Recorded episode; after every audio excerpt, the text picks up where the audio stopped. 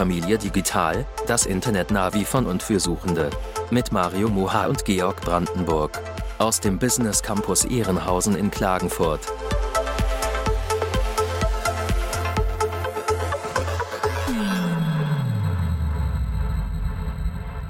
Herzlich willkommen zu Familie Digital, einer neuen Folge. Unser heutiger Gast ist Frau Professor Dr. Ingrid Paus-Hasebrink. Sie war Universitätsprofessorin an der Universität Salzburg im Fachbereich Kommunikationswissenschaft bis Herbst 2018.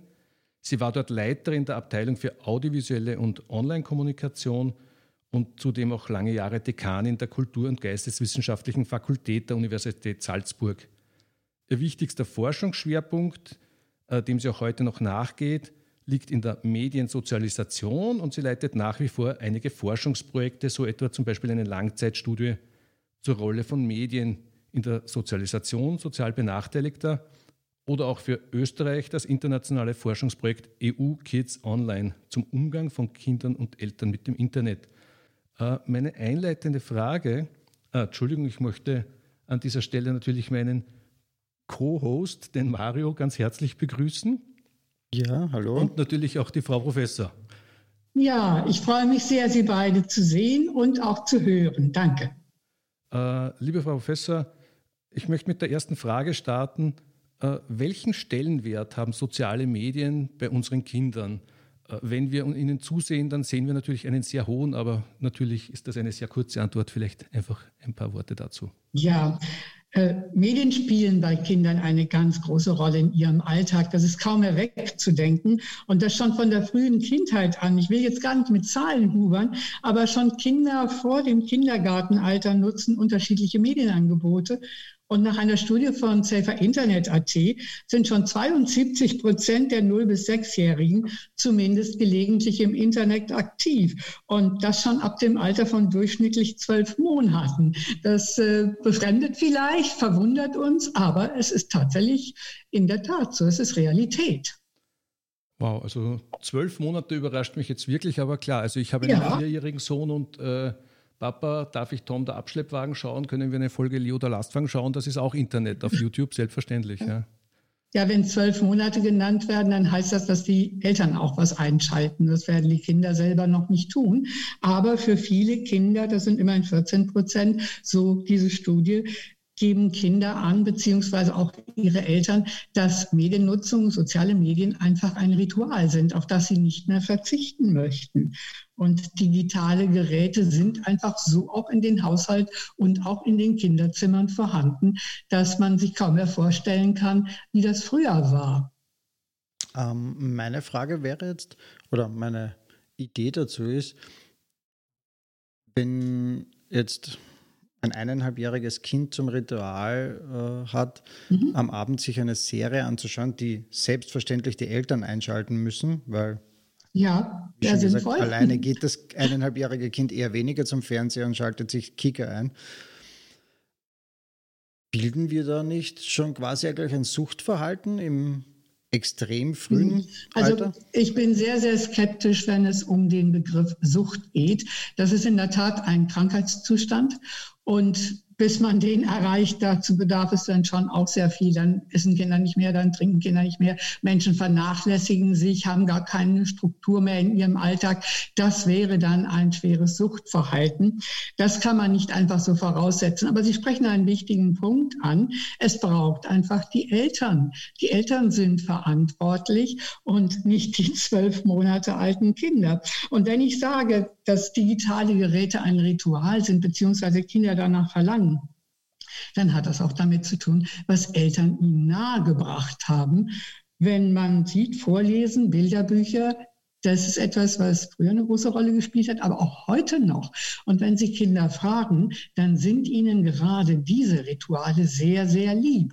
Denn sich abends an die Eltern kuscheln zu können, ein Bilderbuch gemeinsam anzuschauen und etwas vorgelesen zu bekommen, das ist eine Qualität, die Kinder wirklich auch heute noch sehr, sehr schätzen. Aber, und das ist dann gleich ein Appell an die Eltern, das kostet natürlich Zeit, dann Tablet anzustellen oder schnell mal ein Video oder mal hier, Kind, hast du dein Smartphone? da schau mal dies eben kurz und dann schläfst du gleich auch. Das ist einfacher. Ja. Ich stehe selber tagtäglich vor dieser Herausforderung. Bei mir sind es vier Kinder zu Hause. Mhm. Ähm, die, der kleinste ist jetzt sechs und ja, Medien gehören zu unserem Alltag dazu. Ich meine, ich bin Social Media Manager, das heißt, ich bewege mich tagtäglich in diesen Bereichen. Mhm. Es ist natürlich leichter, am Abend jetzt irgendwie den Fernseher für eine halbe Stunde einzuschalten, um seinen Haushalt nachzugehen oder das Essen zu richten mhm. oder ähnliches. Aber auch bei uns ist das wichtigste Ritual am Abend ein Buch zu lesen, eine Geschichte. Wunderbar, da haben Sie Ihre Kinder gut. Aber ich Aber merke das Kinder Verlangen halt. So gut. Ja, also ich merke halt einfach dieses Verlangen der Kinder ja, nach ja, Medienzeit, heißt es halt bei uns. Ja, ja, ja.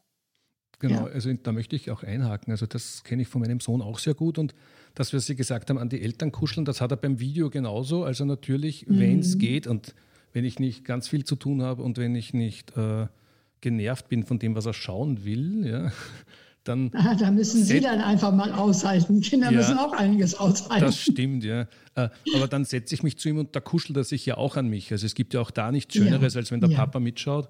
Ähm, aber was ich schon merke, ist, was es praktisch nicht ohne das abgeht, ist Papa noch was schauen. Also das artet jedes Mal aus in zumindest einen Manipulationsversuch oder einen Versuch, so einen Verhandlungsversuch, bis ja. hin zu schreien und weinen und den Papa mal kurz hauen. Ja, ja. Und, ja. und, und das trage ich Kennen schon. Sie Vielleicht noch die Serie, damals diese Kinderserie Teletubbies. Das haben die ganz schön aufbereitet. Wenn dann eine Folge gezeigt worden ist, dann sagten die Teletubbies, normal, normal. Also das ist etwas, was man von Kindern kennt. Und das ist auch beim äh, Buchlesen nicht großartig anders. Da sagen die Kinder auch zum nächsten Mal noch ein bisschen mehr. Das ist einfach das Falschen um die Nähe der Eltern.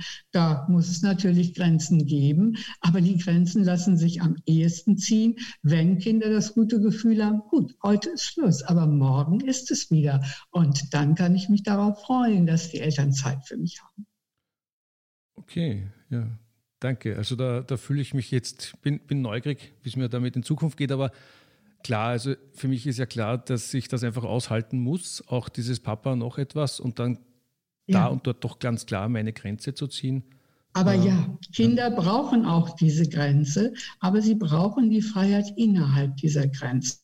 Und die Grenzen müssen natürlich liebevoll gesetzt werden. Und Kinder spüren das ganz genau, ob der Vater oder die Mutter jetzt wirklich das nur macht, weil das mal eben dazugehört. Und eigentlich haben sie gar kein Interesse daran.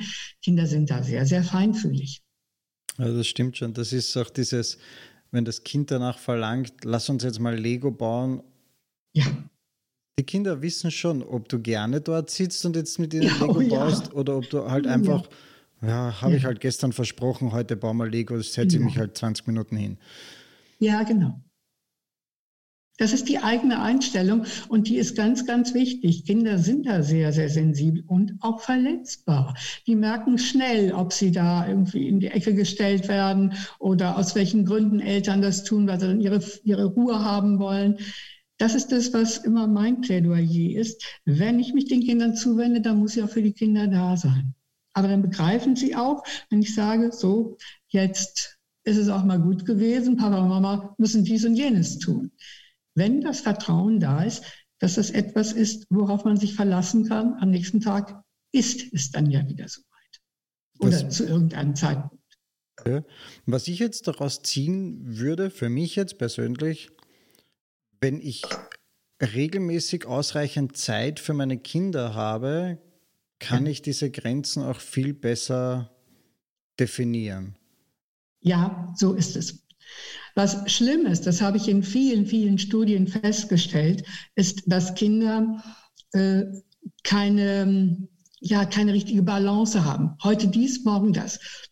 Heute sind die Eltern schlecht gelaunt. Ich verbiete dir das. Du darfst dieses nicht. Morgen darfst du es. Du sollst es geradezu, weil ich keine Zeit für dich habe.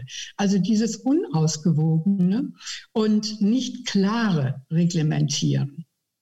Das ist das Schlimmste für Kinder. Die brauchen schon eine Sicherheit und diese Ordnung, dass ähm, etwas um ihretwillen abläuft, aber eben nicht aus dem heraus, was Eltern gerade an Laune haben. Das ist das Schlimmste. Heute ein Medienangebot zu verbieten und morgen zu sagen, du guck doch deinen Film und lass mich in Ruhe, das kann für Kinder nicht gut sein. Ich, ich sehe mich da leider gerade darin. ja, Sie sind auch nur ein Vater. Also bitte, kein Mensch ist perfekt. Aber das wissen Kinder auch ganz genau. Ja. Ob da guter Wille dahinter steht und äh, nicht jetzt irgendetwas Gespieltes. Äh, Kinder können auch verzeihen. Also da muss man jetzt auch einfach das Vertrauen ineinander haben. Und da kennen Sie Ihre Söhne und Ihre Töchter am besten. Ich merke, mir ist es immer ganz wichtig, auch ihm klar zu machen, so, ich ziehe diese Grenze, ich bin der Erwachsene. Ich, ja, ich habe, das sind Sie auch. Auch, auch zum Beispiel, wenn es darum geht, was machen wir, in welcher Reihenfolge, wann schauen wir das Video oder wann lesen wir das Buch und wann ist Zähneputzen dran, dann sage ich immer, die Reihenfolge lege ich fest. Ja.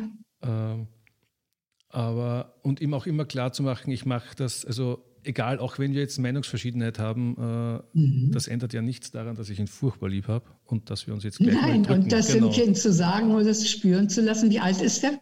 Vier so? Jahre, vier Jahre. Ja. ja, wunderbar. Das kapiert er leicht. Und manchmal ist es ja, ja, auch, bitte, manchmal ja. ist es ja auch ganz gut, wenn etwas, äh, wenn Eltern etwas von den Kindern lernen. Gut, beim Vierjährigen mag das schwierig sein, aber sich für das zu interessieren, was der Vierjährige nun gerade auf äh, der Seele hat und welcher Film ihm gefällt. Ich weiß aus ganz frühen Studien, dass Kinder sich da so bitter drüber beklagt haben, wenn die Eltern sagen, ach, guck doch diesen amerikanischen Mist nicht. Ja, wenn sich doch die Kinder gerade, das ist 20, 30 Jahre her, für Neid war da interessiert, interessiert haben, dann ähm, ist das aber genau, genau das ge gewesen. Entschuldigung. Oder bei einer anderen Studie, da waren Pokémons gerade so beliebt. Da erzählte ein Dreijähriger, ich will das der Mama so gerne erzählen, aber die hört mir einfach nicht zu. Kinder wollen ja auch gerne zeigen, was sie gelernt haben und wie stolz sind sie, wenn sie etwas können. Und je älter die Kinder sind, umso besser können Eltern dann auch von ihnen lernen, wenn es um technische Anwendungen geht. Das können Kinder sehr, sehr schnell. Sie kapieren, sie sind einfach in einer anderen Generation. Sie kriegen es fast mit, wie man damit umgehen muss. Und wir stellen uns da manchmal blöd an. Da soll man auch von den Kindern lernen. Zeig's mir doch einfach. Aber dann sehr genau wissen, wo ihre Verantwortung ist als Elternteil. Nämlich da, dass man weiß, was ist jetzt für das Kind gut und wichtig und wo soll es hin und wie kann ich dem Kind dabei helfen. Das ist Elternaufgabe und die Verantwortung müssen Eltern auch wahrnehmen. Dann können sie auch gerne mal was von Kindern annehmen und müssen es auch, damit die Kinder das Gefühl haben, ja, da werden wir schon auch ernst genommen. Starke Kinder. Das ist die Botschaft, die ich immer wieder sagen kann, bei allen, auch bei den großen internationalen Studien im Umgang mit dem Internet. Starke Kinder sind wesentlich weniger gefährdet. Sie haben zwar mehr Risiken, wenn sie im Netz unterwegs sind, aber sie müssen es ja auch lernen. Dieses Beispiel mit dem Fahrradfahren. Wir alle konnten nicht, als wir auf die Welt kamen, Fahrrad fahren wir mussten es üben und dann hat man sich mal wehgetan und ist runtergefallen. Ich kann mich noch erinnern, dass ich gerne aufgestiegen bin, aber ich wusste nicht so recht, wie ich wieder absteigen sollte.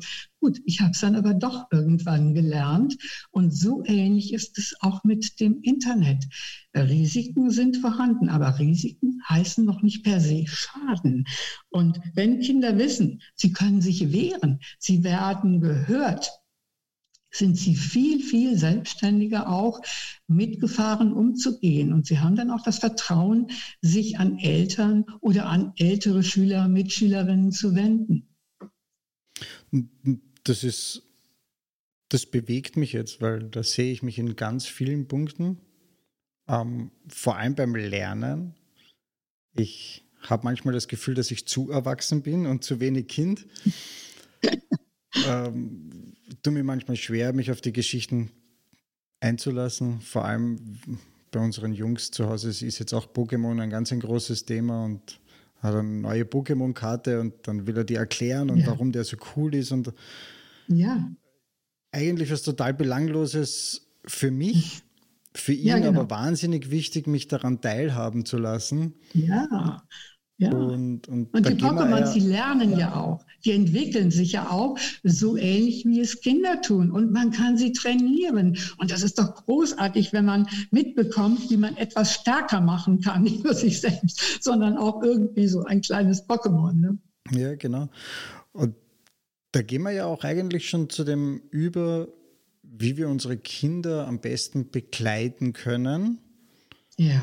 Und auch zu dem ganz wichtigen Thema, vor dem auch ich privat jetzt stehe, ist die Gesprächskultur zu Hause. Ja, ja. Wir haben das Problem. Ja, ich finde auch, es ist nicht so wichtig, dass man jetzt genau weiß, wie viele Kinder wie viel Prozent Tablet nutzen oder Smartphone nutzen und dass TikTok vorne steht oder WhatsApp vorne steht. Es geht um diese allgemeine Frage. Das haben Sie sehr richtig gesagt, finde ich. Bei uns zum Beispiel ist es so, die Tochter ist jetzt neun, ähm, hat einen Instagram-Account auf mhm. meinem Handy, also nutzt mhm. den nicht alleine und sie fotografiert ja. gerne. Kein Foto von mhm. sich, von der Natur, von Tieren, sonstiges, mhm. die lädt sie durch hoch. Ja. Und für sie ist aber jetzt schon wichtig, wie viele Likes, wie viele Follows sie hat und die, die ganze Geschichte.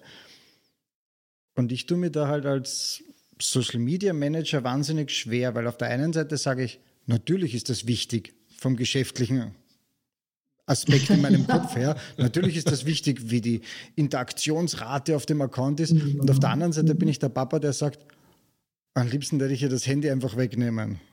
Ja, aber Sie haben gerade gesagt, äh, einen wichtigen Punkt. Wenn Kinder früh kapieren, dass das auch etwas ist, was kommerziell läuft, dass es also nicht nur zu ihrem Wohlbefinden ist, zu ihrer Identitätsentwicklung oder zu ihrer Beziehungsaufnahme, um, um sich schnell zu informieren, sondern dass dahinter auch Geschäftsinteressen stehen. Das ist ganz wichtig, denn da sind Kinder auch sensibel. Sie wollen sich nicht missbrauchen lassen. Das müsste man ihnen dann recht früh schon nahebringen, was dahinter steht, dass es doch eben toll ist, so viele Likes zu haben. Das Selbstbewusstsein darf natürlich von den Likes alleine nicht abhängen. Das wäre zu gefährlich, das ist klar. Also ganz klar trennen, Mario. Hm? Das eine ist beruflich und für eine Firma ist es ganz wichtig, möglichst viele Likes zu bekommen, aber das Selbstwertgefühl sollte nicht dran gehängt werden. Ja. Nein, es ist natürlich schön, wenn man wahrgenommen wird. Freilich, und das ja. wollen doch auch Erwachsene. Aufmerksamkeit ist doch ein so hohes Gut, damit wird doch heute derartig viel Schindluder auch getrieben. Social Media ist deshalb ja auch so beliebt, weil man sich da schnell präsentieren kann, schnell etwas von sich geben kann. Aber genau in dieser Schnelligkeit liegt oft auch ein Problem, weil es auch oft mit Gedankenlosigkeit verbunden ist und die Wut, die man hat, wird eins, zwei, drei weiter mitgeteilt. Und da potenziert sich etwas sehr, sehr fix. Und um wahrgenommen zu werden, muss ich am besten noch eines draufsetzen, noch ein gefährlicheres Video oder noch ein, ein cooleres äh, Bild da produzieren. Das langsam aber sicher Kindern auch beizubringen, dass das etwas ist, was alle Menschen wollen, Aufmerksamkeit, aber dass darin nicht die Würde eines Menschen liegt, und auch nicht, dass daran hängt, dass die Eltern sie besonders lieb haben. Und letztendlich sollten sie auch verstehen, dass ihre Freunde und Freundinnen sie nicht deshalb lieb haben, weil sie in WhatsApp irgendwie cool immer dabei sind. Das zu verstehen ist ganz, ganz wichtig. Und das hängt wieder an dem, was ich vorhin sagte. Je selbstbewusster ein Kind ist, je mehr es spürt, es ist auch um seiner Selbstwille geliebt, umso leichter versteht es das. Ansonsten kommt in der Tat dieses Kompensationsverhalten. Meine Eltern mögen mich nicht so richtig. Also ich habe in der Langzeitstudie, ich habe äh, die Kinder seit 2005 begleitet. Heute sind sie junge Erwachsene. Und da war es ein Junge gewesen, auch in einer sehr schwierigen Familie mit sehr, sehr vielen Kindern. Der sagte im Interview, nie mag nicht einmal die Katz. Das hat mich so sehr beeindruckt. Er hatte überall und immer wieder das Gefühl, um ihn geht es nicht. Er ist überflüssig, er schafft dies nicht, er kann jenes nicht. Eltern waren auch sehr schwer sozial benachteiligt, hatten also auch wirklich sehr große finanzielle Probleme, gesundheitliche Probleme und, und, und. Und das ist das Problem. Der Junge geiferte geradezu nach Computerspielen. Wenn er nämlich mal was hingekriegt hat, ein Level zu überwinden, dann hat er das Gefühl, jetzt bin ich auch Dann wird es kompliziert. Ja, äh, ich kenne das aus eigener Erfahrung. Ich komme aus keiner schweren Familie, bin gut bürgerlich aufgewachsen in Wien, habe eigentlich alles gehabt, was ich wollte oder brauchte. Wollte wahrscheinlich nicht. auch gut so, auch gut so. Ich Man muss sagen, nicht alles kriegen, dann ist es nichts mehr wert. Richtig. Und habe dann auch irgendwann in meiner Jugend das Computerspielen für mich entdeckt. Und mhm. das war auch so. Also, das war eine Bestätigung. Ich war jetzt nicht ja. in einer großen Clique und ich war jetzt auch nicht in meiner Clique der Anerkannteste. Aber wenn man dann halt mal mit Schulkollegen mhm. geredet hat, was man ja, ich habe jetzt mhm. bei Super Mario das Level abgeschlossen und drei in der Klasse ja. waren noch nicht mal bei der Hälfte. Man hat dann gutes Gefühl gehabt. Also ich ja, das ist das. Selbstbestätigung. Das ist wunderbar. Und das brauchen Kinder auch. Es gibt auch Erwachsene, die sagen, ja, ich war gestern in der Oper. Ich habe dieses und jenes gehört. Also das ist doch etwas, was Menschen einfach, ja, das haben Menschen gerne dass sie bewundert werden. Und diese Distinktion zum anderen, die ist ja auch wichtig. Ich nehme mich selber ja nur wahr, wenn ich auch Unterschiede zum anderen wahrnehme und sie auch lebe. Das ist legitim, das ist menschlich. Da hätte ich jetzt, weil wir jetzt vorhin über das geredet haben, wie wir unseren Kindern auch das bewusst ja. machen können, dass da ein finanzieller Gedanke dieser großen Silicon Valley Haie dahinter steckt. Ja, in der Tat. Ähm, meine Frage ist, oder mein Gedanke ist, wie viele Eltern sind schon so weit, ihre Kinder zum richtigen Zeitpunkt richtig da durchzubegleiten? Weil ich erlebe es immer wieder, auch im Freundes- und Bekanntenkreis, dass der Wissensstand über vielleicht WhatsApp und Facebook nicht weit hinausgeht.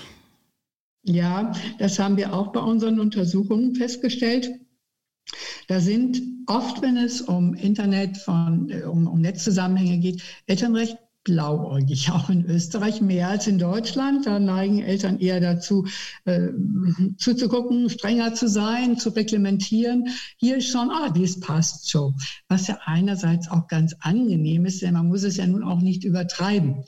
Aber äh, dieses Bewusstsein zu entwickeln, ja, das muss natürlich auch bei den Eltern anfangen. Wie können sie sonst Kindern früh vermitteln? Mein Plädoyer ist aber, es können auch nicht alleine die Eltern leisten. Es muss auch in Kindergärten, es muss auch in Schulen begleitet werden. Und da müssen es die Lehrer und Lehrerinnen des Öfteren auch erst lernen. Wir haben vor Jahren mal eine größere Studie gemacht wie man äh, kollaborativ lernen kann, mit Wikis zum Beispiel, auch in äh, äh, Schulen. Und da haben wir erst einmal auch Kurse gemacht für Lehrer und Lehrerinnen, damit sie in der Lage sind, überhaupt mit Kindern so etwas durchzusetzen. Und da war es faszinierend. Das waren so die ersten Fragen auch, wie kann ich mich sicherer im Internet bewegen? Und die Kinder haben dann auch angefangen, selbst kleine Wikis zu machen, selbst Videos zu machen und ins Netz zu stellen. Und weil es eben verschiedene Schulen waren, die dazugekommen waren und es auch ein gewisser Wettbewerb war, da war es dann natürlich faszinierend zu sehen, äh, nee, ich will doch aber gar nicht, dass die von mir was abkupfern und das da klauen. Ha, mit einem Mal war da dieses Bewusstsein für Urheberrecht.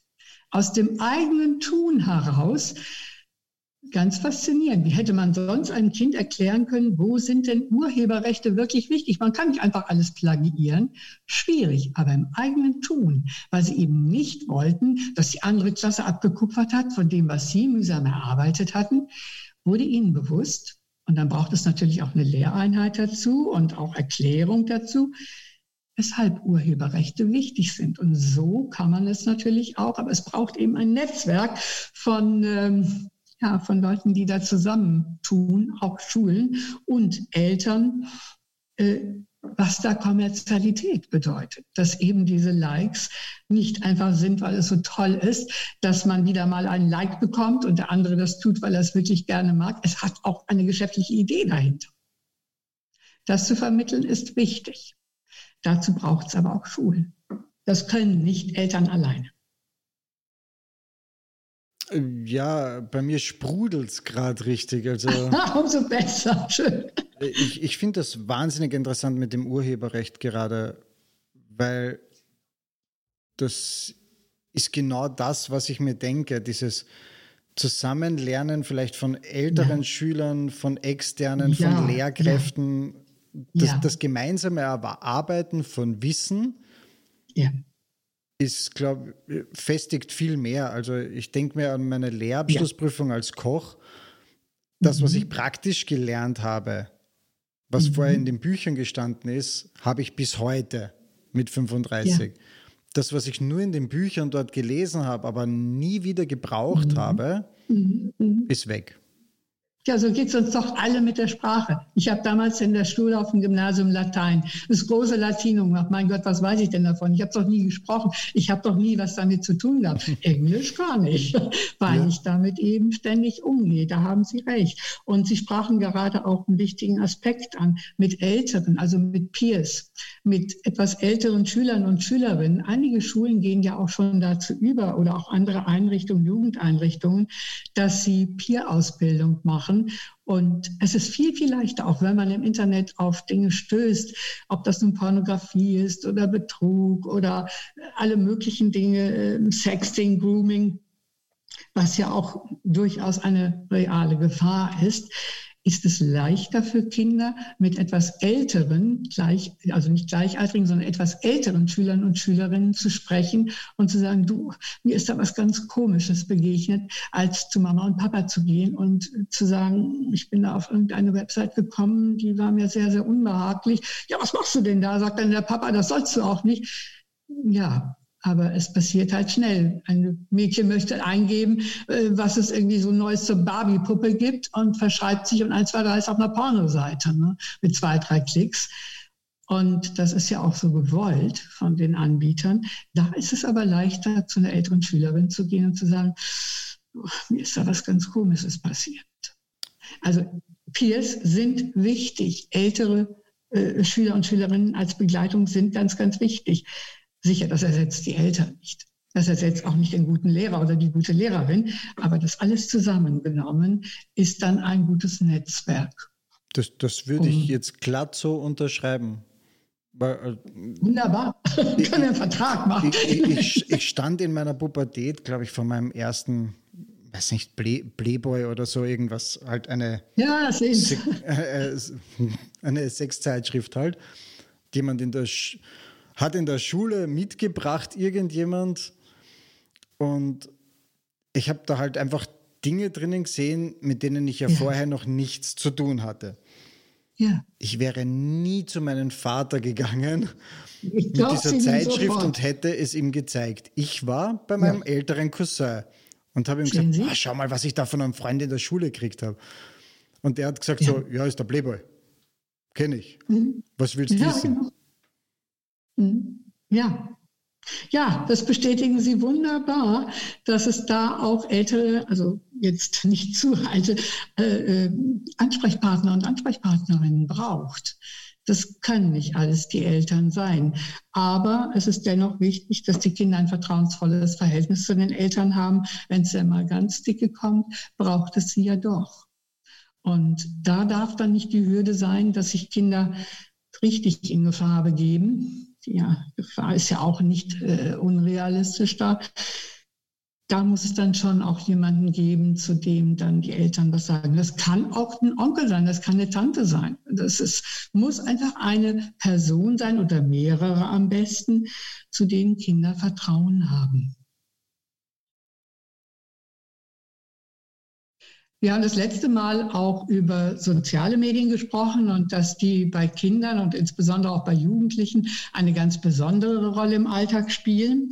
Und da würde ich gerne noch mal darauf zurückkommen und mir Gedanken darüber machen, was bieten soziale Medien Kindern und Jugendlichen überhaupt? Da möchte ich, bevor ich dann auf die wichtige Frage nach den Influencern und Influencerinnen komme, darauf eingehen, dass soziale Medien Kindern eine Menge von Spielräumen bieten, die sie selber auch gestalten können. Zum Beispiel zu den wichtigen Entwicklungsaufgaben eines Kindes gehört zu wissen, äh, wer bin ich? Wie will ich wahrgenommen werden oder äh, wie will ich sein? Wir nennen das das Identitätsmanagement oder auch wie schaffe ich meine Beziehungen und wie pflege ich sie zu Freunden und Freundinnen? Und das würden wir Beziehungsmanagement nennen. Und ein drittes, das noch eine große Rolle spielt, ist das sogenannte Informationsmanagement. Das heißt, wie teile ich wem was mit, der mir wichtig ist und wie bleibe ich selber auf dem Laufenden? Oder auch zu welcher Gruppe möchte ich gehören? Äh, wem lasse ich da was wissen über mich selbst? Und da ist es ganz interessant, heute zu schauen, äh, in diesem Management spielen auch die Influencer und Influencerinnen eine Rolle. Kinder brauchen Vorbilder und Orientierungshilfen und die suchen sie sich zur Auseinandersetzung mit ihren Entwicklungsaufgaben im Alltag heute auch gerne über soziale Medien. Äh, ja, bei diesen Personen, die zum Beispiel, ähm, na, Beauty-Angebote äh, machen oder auch über Spiele sprechen. Es gibt mittlerweile so viele Influencer und Influencer Influencerinnen-Themen, dass man das gar nicht mehr äh, im Überblick haben kann. Haben Sie schon mit Influencern zu tun gehabt? Also ich aus meiner Sicht habe beruflich als Social Media Agentur ja. damit sehr viel zu tun. Ja. Stehe jeden Tag ähm, auch vor dieser Herausforderung, wenn ich Anfragen von Firmen, Unterne Firmen Unternehmen habe, ja, ja. die dann halt gewisse Themen an eine gewisse Zielgruppe bringen wollen, ob ich natürlich mhm. auch persönlich damit das, vereinbar äh, das vereinbaren kann. Mhm. Bin aber, äh, so wie schon gesagt, es gibt nicht nur viele Influencer-Themen, sondern es gibt auch mittlerweile viele Influencer. Vom, oh, ja. vom Mikro-Influencer mit ein paar hundert Followern, der aber trotzdem sehr ja. kaufkräftig sein kann. Oh ja. Bis, ja. bis zu Leuten, die halt dann ihre 30, äh, 40.000 äh, Follower ja. haben, die manchmal weniger Umsatz generieren als die kleinen. Richtig. Es gibt ja auch Sie sprechen ein wichtiges Moment an, das der Kommerzialität. Es geht um Verkaufen und das ist das, was oft Kinder und Jugendliche dann auch übersehen. Die denken, na ja, die geben mir Rat, wie ich es machen kann. Richtig. Wie ich mich am besten schminken kann oder äh, wie ich am besten Spiele spielen kann oder wie ich mich informieren kann und, und, und, was ich anziehen soll. Aber dahinter steht ja dieses kommerzielle Element und die große Aufmerksamkeit, die Influencer und Influencerinnen auch versuchen, mit allen möglichen Dingen auf sich zu ziehen. Richtig ich habe letztens erst einen treffenden, einen eher untreffenden Vergleich äh, von einer Mutter gehabt, die gesagt hat, ja. ne, die Influencer heutzutage sind ja so was wie damals die, die Testimonials für uns in ja, einer Bravo ja. oder sonstiges. ja, richtig, genau, das, aber, das, ist fast wunderbar. Ich das sehe es nämlich genau umgekehrt, wenn ich denke, ja. Äh, ich war damals ein großer Basketball-Fan und habe Dennis Rodman und, und Michael Jordan gesehen, aber nur weil der den Schuh anhatte, bin ich, deswegen, ah, ja. bin ich deswegen nicht gleich gelaufen und habe mein komplettes Erspartes für diesen Schuh ausgegeben. Heute mhm. ist es mhm. vielleicht äh, schon so, dass man sagt, man möchte einen gewissen Sneaker von einem Influencer haben, der den vorstellt, mhm. weil das mhm. so ist. Aber dadurch, dass die Masse an Influencern da ist und ja. jeder unterschiedliche Produkte, der eine bietet die Zahnregulierungsschiene an für die geraden und schönen weißen Zähne, die die 13-jährige ja. Tochter haben möchte. Ja. Ähm, die, die, der nächste äh, macht einen H&M-Haul und packt irgendwie mhm. äh, H&M-Kleidung im Wert von 800 mhm. Euro aus, äh, total mhm. unverhältnismäßig. Wahnsinn. Ja, diese Auspackgeschichten sind ja im Moment ganz groß in. Ne? Das machen also, ja auch schon mal drei, vierjährige Kinder, die dann immer irgendwelches Spielzeug auspacken. Ne? Ja, also das habe ich Gott sei Dank geschafft bei einem Sohnemann, dass er diese Videos nicht mehr schaut. Mir ist viel lieber, er schaut, er schaut Geschichten, aber ja. irgendwann sind wir auch über das gestolpert, wo einfach eine Stunde lang ein Spielzeug nach dem anderen ausgepackt ja. wird. Und ich finde das so abstoßend. Also eigentlich ja uninteressant. Aber da setzt auch wieder die Verantwortung der Eltern ein. Da sieht man, dass die Eltern, die das mit ihren Kindern betreiben, ja ein Rieseninteresse daran haben, dass auch sie selber in der Aufmerksamkeit stehen. Und das ist auch oft ein Problem, wenn Eltern dann irgendwelche Fotos von Kindern posten in Facebook oder so die den Kindern so peinlich sind. Das ist einfach das Bedürfnis der Eltern, dass sie damit ein wenig äh, anderen Eltern gegenüber äh, zeigen können, oh, wir sind aber ganz besonders toll. Da finde ich, sollten Eltern auch besser aufpassen und mit Kindern ins Gespräch kommen. Manchmal mögen die Kinder das überhaupt nicht, jetzt in diesem Fall. Ne? Äh, ich möchte noch nachhaken, weil Sie haben ja gesagt, dass der Vergleich, den der Mario unpassend ja. gefunden hat, sehr passend finden. Ja, Was wollten ja. Sie noch dazu sagen?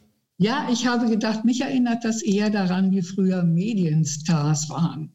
Und äh, da hat man dann große Vorbilder genommen. Das konnte man auch aus dem Sport haben oder äh, auch irgendwelche Fernsehstars, die dann eine große Rolle gespielt haben. Und die waren ja aber doch relativ weit weg und unnahbar. Und das ist das Faszinierende bei den Influencern und Influencerinnen.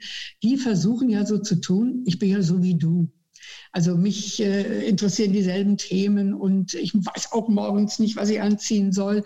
Gerade auch so bei jungen Mädchen dann sehr, sehr interessant. Also dieses Bibis Beauty Place oder Dagi B, das sind ja die großen Influencerinnen, die unendlich viele Mädchen da wirklich an, äh, an sie selbst binden. Und das finde ich ist etwas, wo diese Medienangebote, diese in Anführungsstrichen Medienstars, den Kindern sehr viel näher rücken, als dies früher der Fall war. Und da liegt natürlich auch eine größere Bindungskraft. Hm. Das, das, kann ich so unterschreiben. Ich bin selber auch Gamer und ich sehe das immer wieder bei Twitch-Livestreams, wenn dann halt jemand wie Montana Black, also äh, im mhm. deutschsprachigen Bereich der größte Streamer, dem ja, schauen ja. halt gleich mal 300.000, 400.000 Menschen zu. Wow.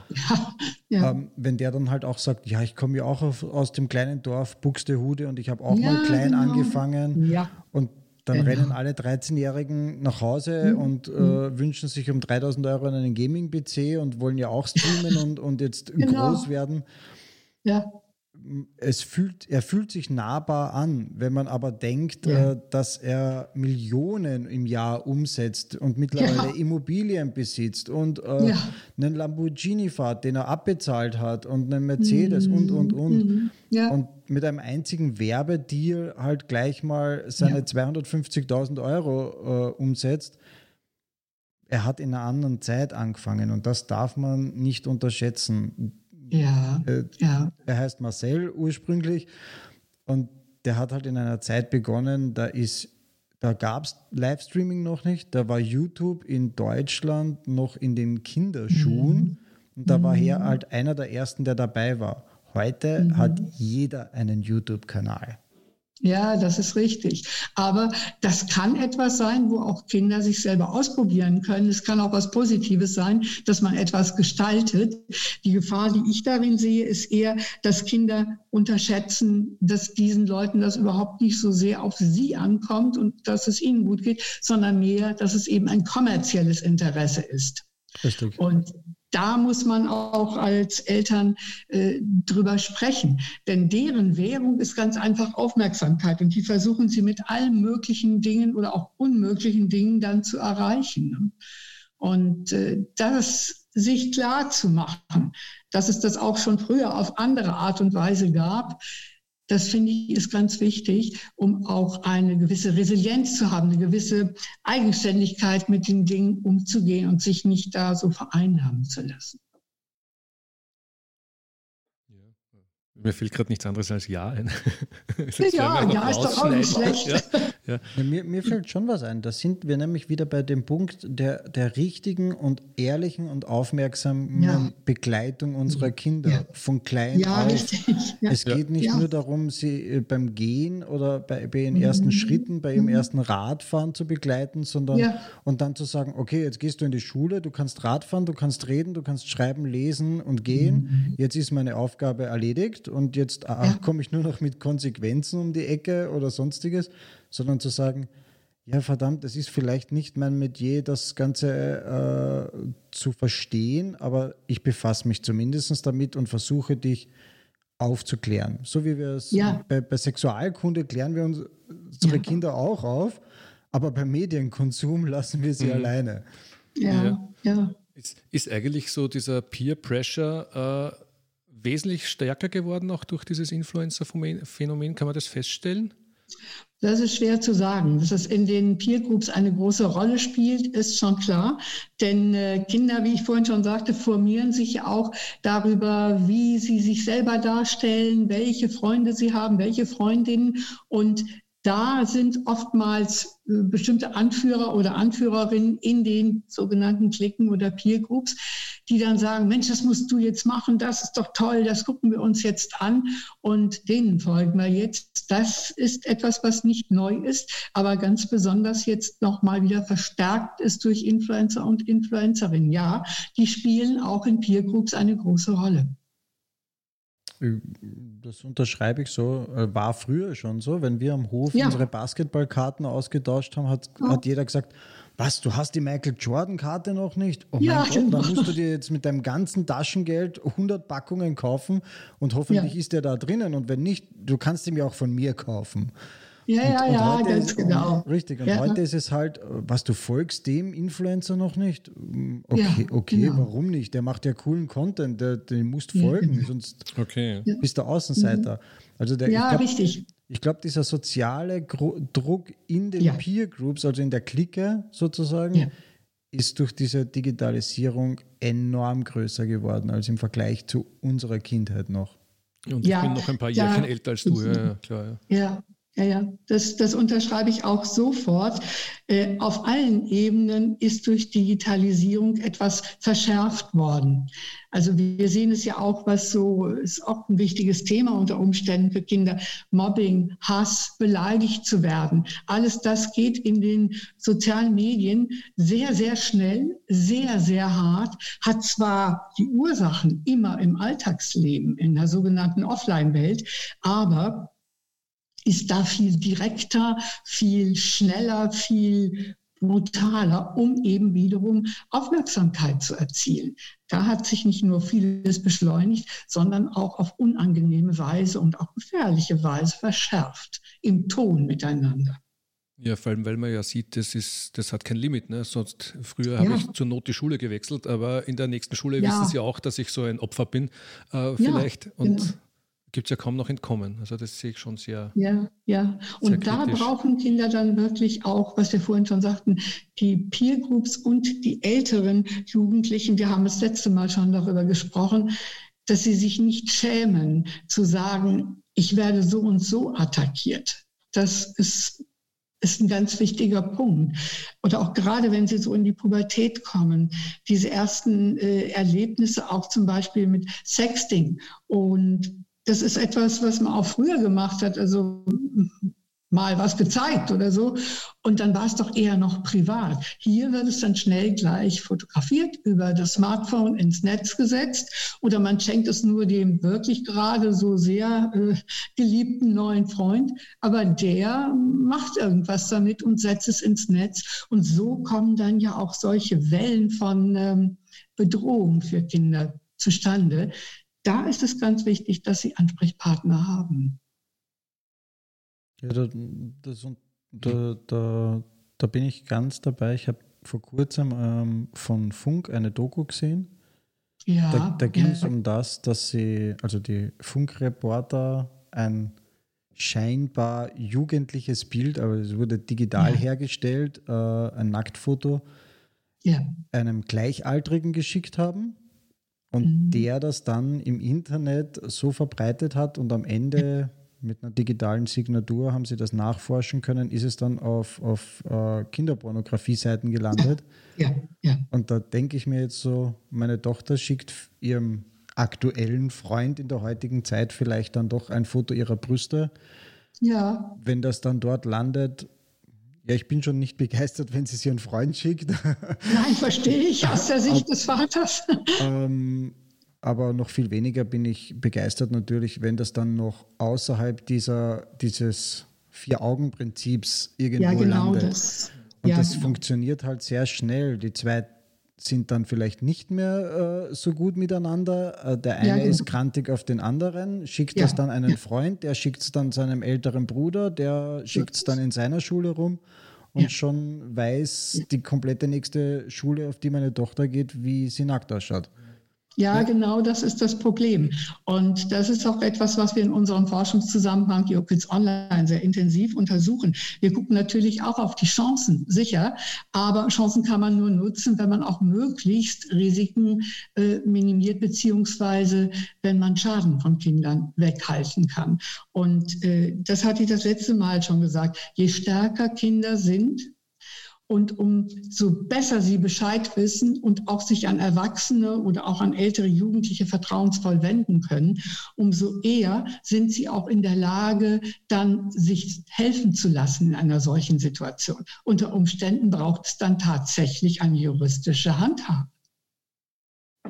Ja, und dass man sich das auch traut, weil da hast ja du, ja. Mario, erzählt aus deinem Umfeld, dass da so ein Thema gab, wo wo natürlich der Jugendliche im ersten Moment aber auch sagt, er will das nicht, weil der ist, äh, noch einmal Angst vor einer Bloßstellung hat, dass er da jetzt. Natürlich. Ja, natürlich, aber dass man ja. dann als Eltern doch auch konsequent genug ist und sagt, du, es gibt jetzt leider keinen anderen Weg mehr, das ist der, den müssen wir jetzt beschreiten. Ja. Aber das geht auch leichter, glaube ich, eben, wenn man immer in Tuchfühlung mit seinem Kind ist. Als, genau, ja. das ist es, ja. Das ist es. Mittel, und so mittlerweile darf ich bei diesem Thema einen Erfolg vermelden. Es wurde juristisch gemeldet. Es ist so weit ah, gegangen, ja. dass sie ja.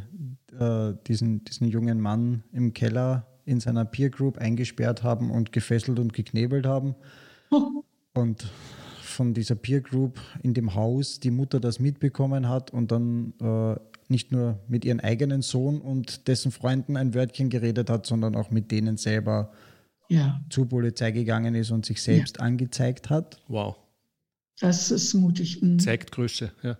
Ja, ja zeigt absolut. vor allem Größe von der Mutter, ja, ihren, ja. ihren eigenen Bur an, der, an, den Ohrwascheln auf die Polizei zu zerren und zu sagen, das, was du machst, ist äh, strafbar und jetzt zeigst dich mhm. mal selber an, weil jede andere Mutter beschützt natürlich ihr eigen Fleisch und Blut, auch wenn es vielleicht nicht so gut ist.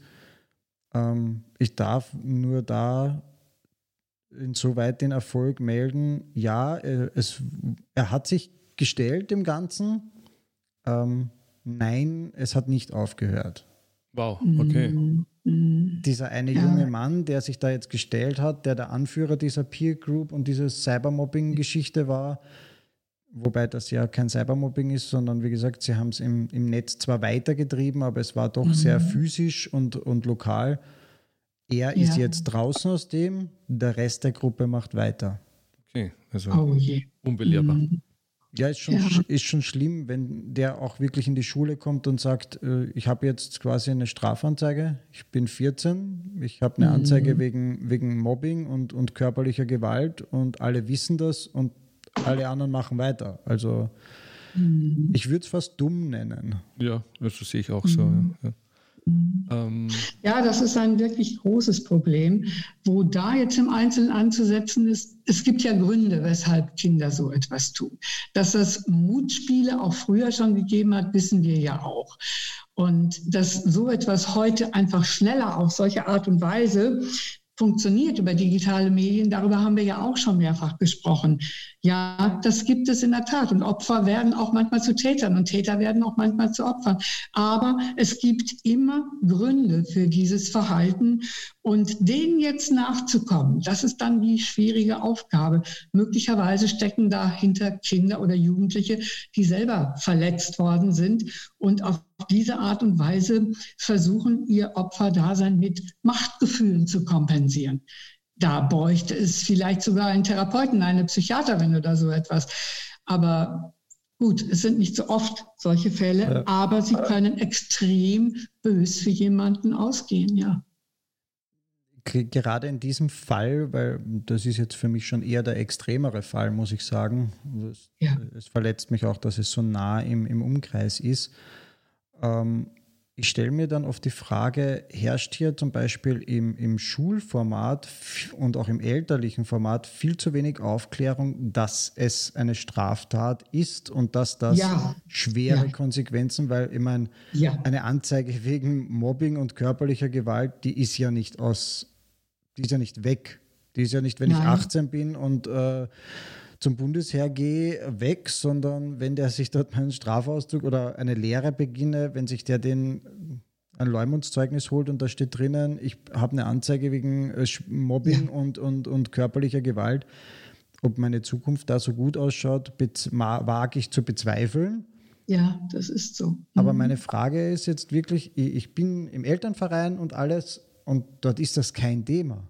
Also dort ja, ist vielen ja. Eltern im Elternverein nicht mal bewusst, wenn ihre Kinder so etwas machen würden, ja. dass das nicht nur für sie als Erziehungsberechtigter Konsequenzen hat, sondern auch für das Kind.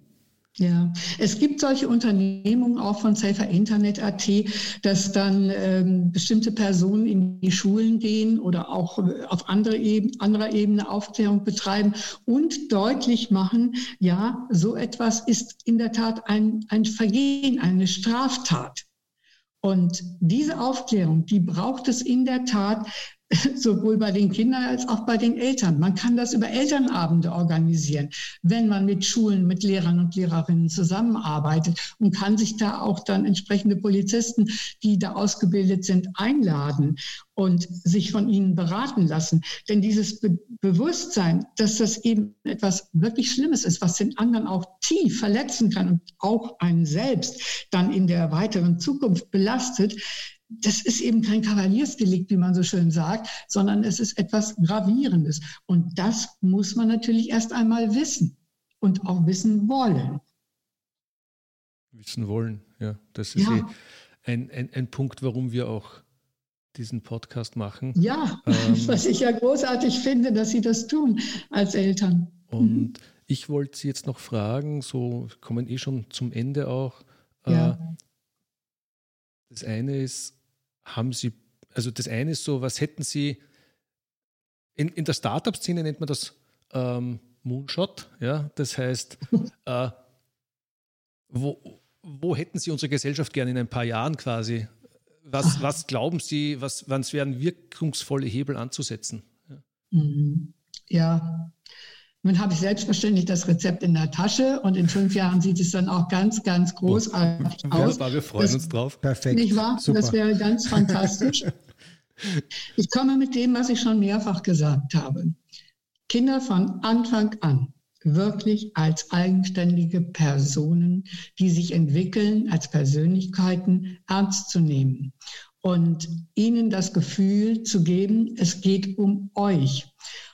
Dieses Gefühl macht Kinder stark. Mit Kindern sprechen und nicht alles tun und ihnen nachgeben. Nein, das ist oftmals auch eine falsche Schwäche von Eltern, sondern wirklich ihnen das Gefühl zu geben, es geht mir um dich. Das ist ganz, ganz entscheidend. Dann muss ich das auf anderen Ebenen natürlich weiter fortsetzen. Dieser Respekt Kindern gegenüber, den sollten damit ja auch Kinder untereinander lernen. Den braucht es im Kindergarten, den braucht es in Schulen, den braucht es in allem. Den braucht es aber auch in unserem Alltagsleben. Und da kommt ein Aspekt hinein, der mir persönlich in allen Forschungen sehr wichtig ist. Soziale Ungleichheiten. Es sind viele, viele Kinder, die aufgrund ihrer sozioökonomischen und sozioemotionalen Bedingungen auch in den Familien nicht gut zurechtkommen. Wenn unsere Gesellschaft nicht bewusst auf diese Dinge achtet, auf das Zusammenleben von Menschen, dann sollte man sich nicht wundern, wenn Formen des äh, ja, Missachtens weiter zunehmen. Dieses aufmerksame Hören, wie geht es dem anderen, wie geht es der anderen, das ist auf allen Ebenen wirklich zentral. Und was ganz schlimm ist, was heute ja auch vielfach in Twitter und in allen möglichen äh, äh, digitalen Kontexten passiert, dieses schlimme, ich weiß es besser und ich weiß alles, das ist, glaube ich, nicht richtig. Das ist auch für Eltern nicht richtig, denn auch Eltern können nicht alles wissen, aber die Bereitschaft zuzuhören und sich zu informieren, und wirklich auch auf den anderen oder die andere zu achten. Das ist etwas, was ich mir wünsche auf allen Ebenen. Und dann kann es vielleicht, wenn es in der sogenannten Offline-Welt besser funktioniert, vielleicht auch in die Online-Welt hinübergehen. Denn die hat uns doch jetzt gerade in Bedingungen der Pandemie äh, sehr stark im Griff. Ausgezeichnet. Das ist ein fabelhaftes Schlusswort, finde ich. Passt. Ich bedanke mich, bedanke mich für das Gespräch mit Ihnen. Das hat mir sehr viel Freude gemacht und ich bedanke mich auch dafür, dass Sie so sensibel sind und diese Idee aufgebracht haben, Podcasts für Eltern zu machen. Das finde ich klasse. Ja, ganz herzlichen Dank. Lieben, lieben Dank, Frau Professor Paus Hasebrink. Lieber Mario, herzlichen Dank. Liebe Zuhörerinnen und Zuhörer, vielen Dank fürs Zuhören und ich darf mich verabschieden. Bis zum nächsten Mal. Danke. Tschüss. Ja, sehr herzlichen Dank von meiner Seite nochmals.